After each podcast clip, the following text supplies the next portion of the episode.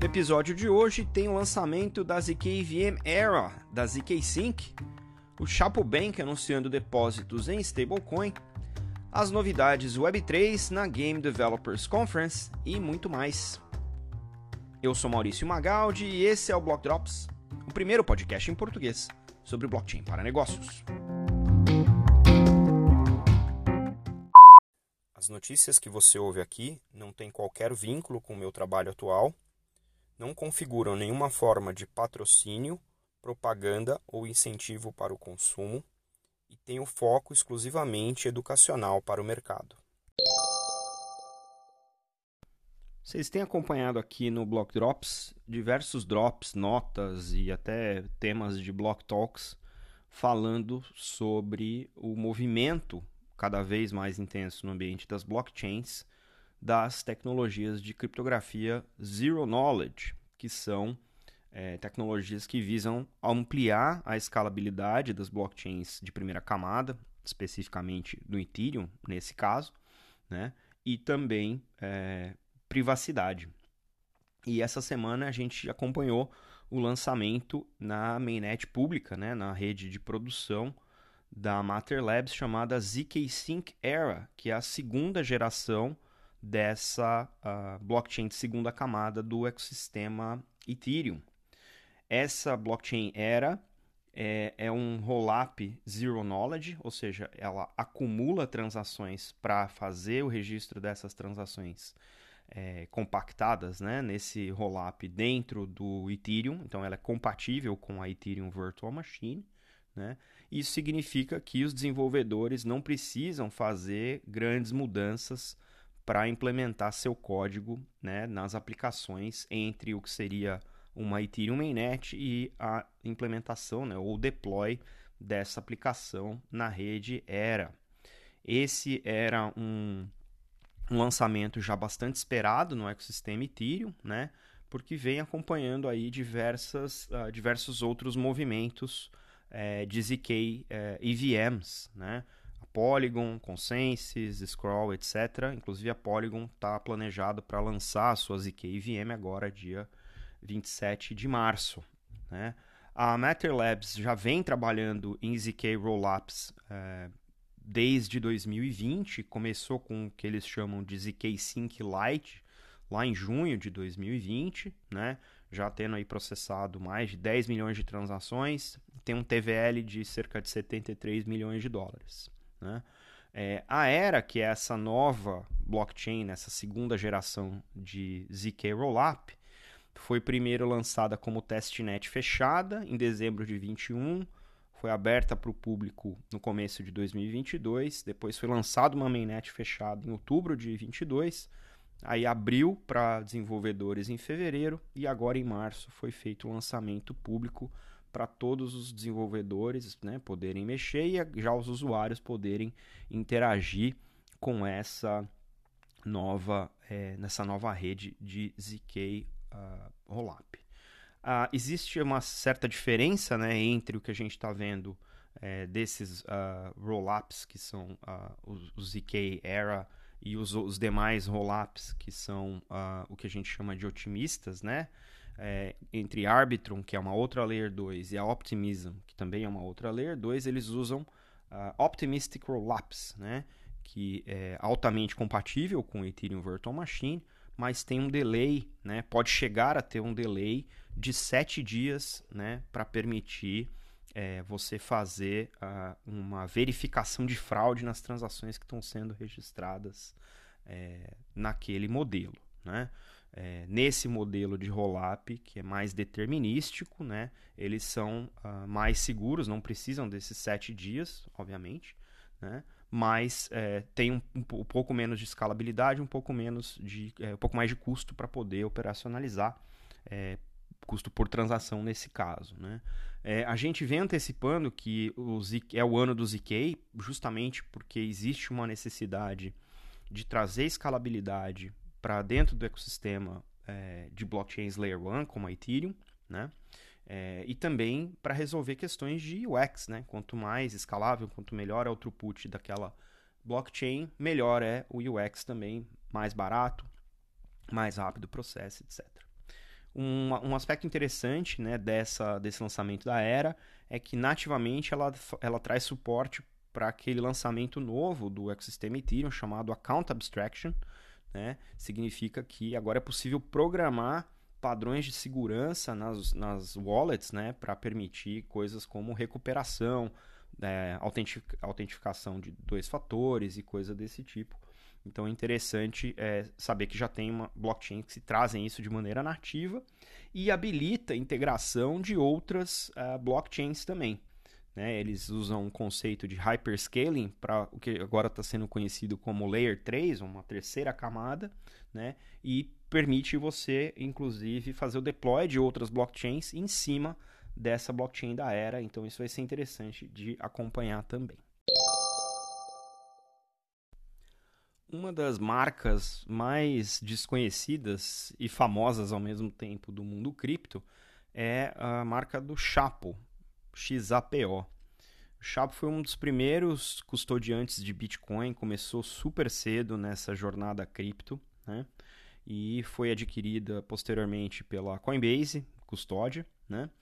E uh, também é um banco licenciado na jurisdição de Gibraltar. Então eles têm aí todo uh, todo o arcabouço né, regulatório de controles e tal para funcionar como um banco nessa jurisdição e tem trabalhado com bastante afinco em fazer a ponte entre finanças tradicionais e as finanças descentralizadas, né, ou DeFi, no que a gente costuma uh, se referir né, ao DeFi Mullet, né, que é fintech na frente e DeFi atrás, né, no, no back. Né?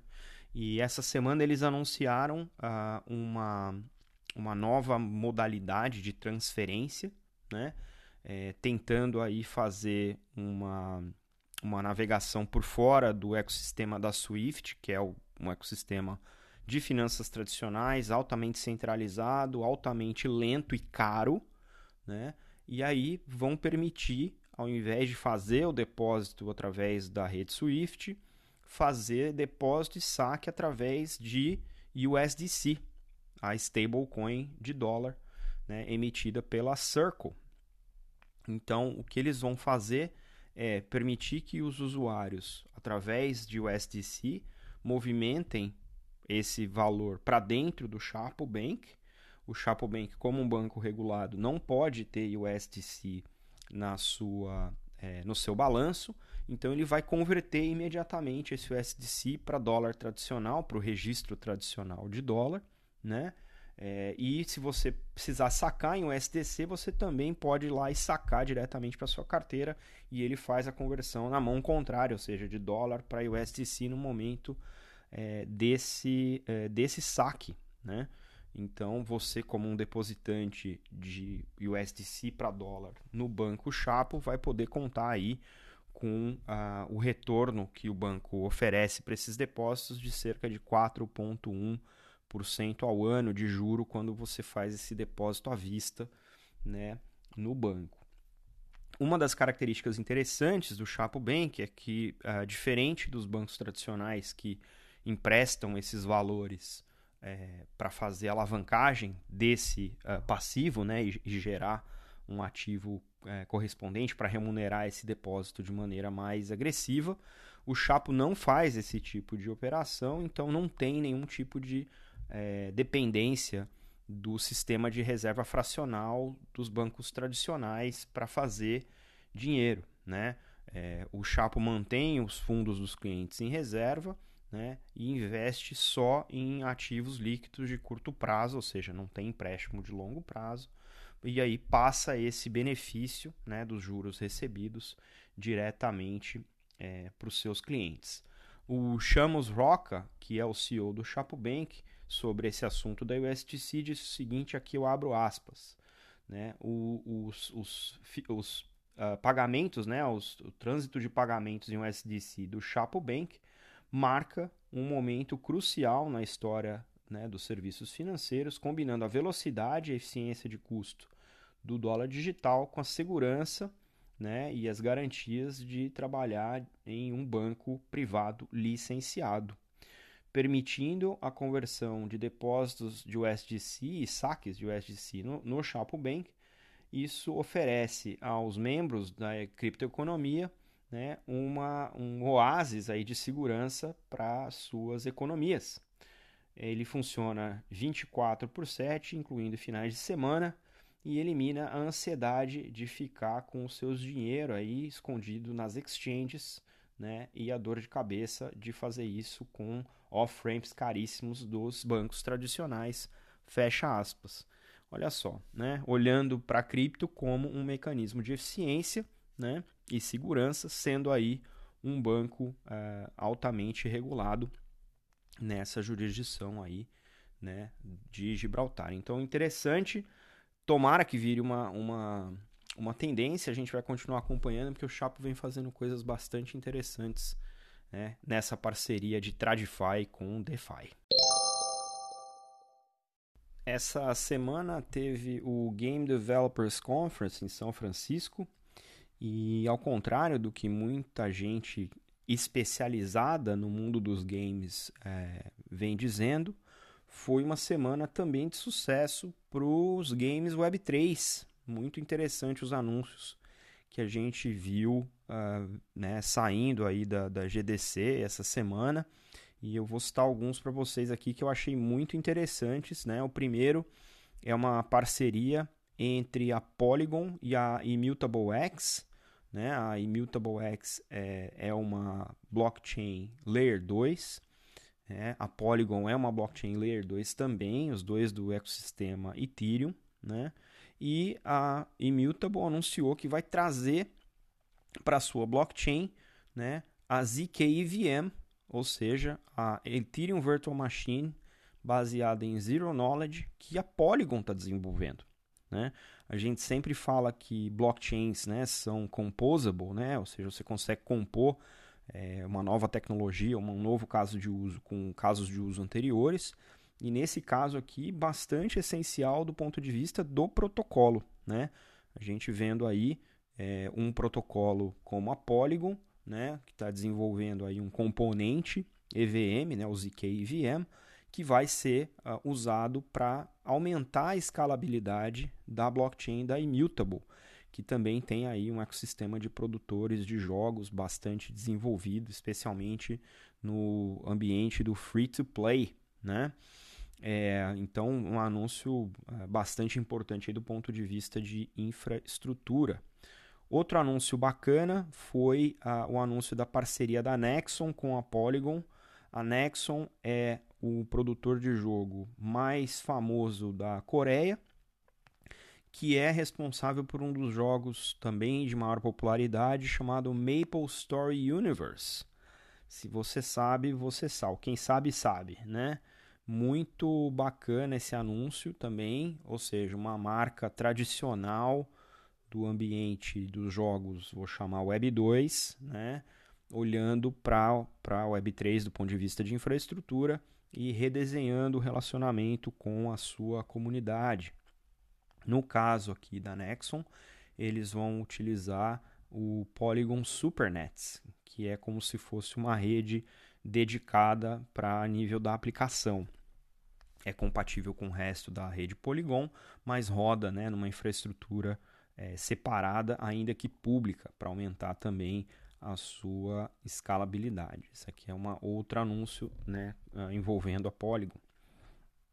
E num terceiro anúncio que talvez venha envolver a Polygon no futuro, foi o anúncio uh, de que a CCP Games uh, fez aí o, o, uma captação, né, levantou uma grana, 40 milhões de dólares liderados pela A16Z, né, é, entre outros investidores, é, para desenvolver um novo título, ou seja, um jogo é, usando tecnologias blockchain.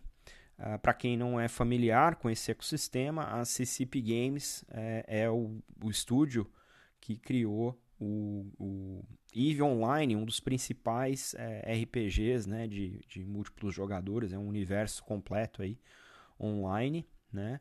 É um, também um dos títulos mais importantes aí do, do segmento, né? e vai trazer aí um novo título é, utilizando tecnologias blockchain. É, eu acho que essa, essa semana ela veio para mostrar que essa percepção, né, essa leitura que os gamers tradicionais têm de Web3, que eu vou eu tenho que concordar, às vezes é uma percepção muito acessível, né, de que cripto é só tem fraude, só tem rug pull, NFT só tem figurinha de macaco pixelado e não serve para nada, só serve para você especular. Eu acho que isso é, o fato de uh, ativos digitais nativos terem é, preço, né, e esse preço ter sido é, inflado por uma demanda maior do que é, era possível fornecer, gera obviamente volatilidade e toda volatilidade ela é caminho aberto para especulação. Então acho que esse é um ponto para para sim, para dar. Agora, a tecnologia está aí e a tecnologia transcende esse tipo de comportamento e cabe aos estúdios, né, e cabe aos builders desenvolver isso de um jeito que seja cada vez mais voltado para o desenvolvimento de comunidade e aí implementar definitivamente o que a gente chama de internet da propriedade ou the Internet of Ownership. Bacana esses anúncios, vamos continuar acompanhando porque isso sim tem potencial de fazer o onboarding de milhões de pessoas para dentro da Web3.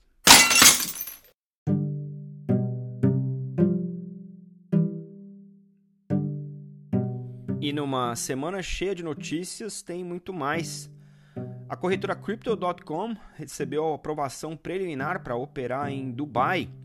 A Coinbase iniciou operações no Brasil, fazendo on e off-ramp via Pix. A Magic Eden, plataforma de transações de NFT, lançou suporte aos Ordinals, os NFTs da rede Bitcoin. O protocolo Obligate anunciou a emissão do primeiro título na rede Polygon. A Nested Finance anunciou uma integração com a Transac para fazer on-ramp, você poder fazer social finance direto do seu cartão de crédito. A Visa anunciou que vai oferecer trading de criptomoedas utilizando a infraestrutura tecnológica da Bitpanda na Europa.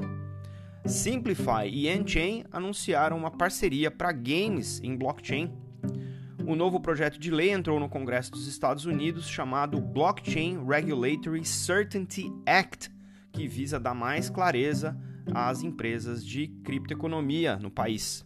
E a Sony registrou uma patente para transferências de ativo entre plataformas via NFT.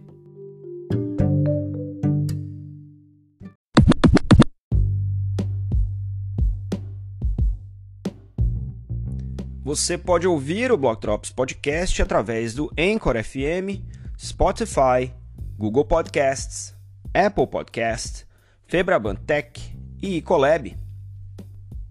Entre em contato conosco através do Instagram, Block Drops Podcast, do Twitter em Block Drops Pod e pelo e-mail blockdropspodcast@gmail.com.